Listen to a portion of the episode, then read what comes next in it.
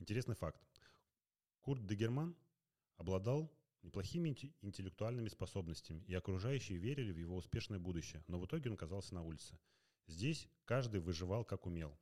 Курт собирал жестяные банки из-под напитков и сдавал в пункты приема. Часть вырученных денег он тратил на еду, а все остальное откладывал. Дегерман не разделял привычек обычных бездомных. Вместо пьянства и наркотиков он посещал библиотеки, изучал биржевые новости и вкладывал свои скромные накопления в акции успешных шведских компаний. В возрасте 60 лет Курт умер от сердечного приступа, и тут скрылись интересные подробности. Общая сумма его накоплений составила 1 миллион 400 тысяч долларов. Большая часть – ценные бумаги. Около 300 тысяч в золоте и несколько тысяч наличными.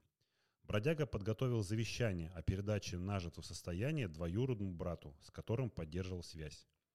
После озвучения суммы наследства началась битва за него среди родственников. Но мораль истории не в этом. Каждый сегодня может сделать небольшой вклад в свое завтра, если даже бездомный сумел стать миллионером. Стоит попробовать и нам.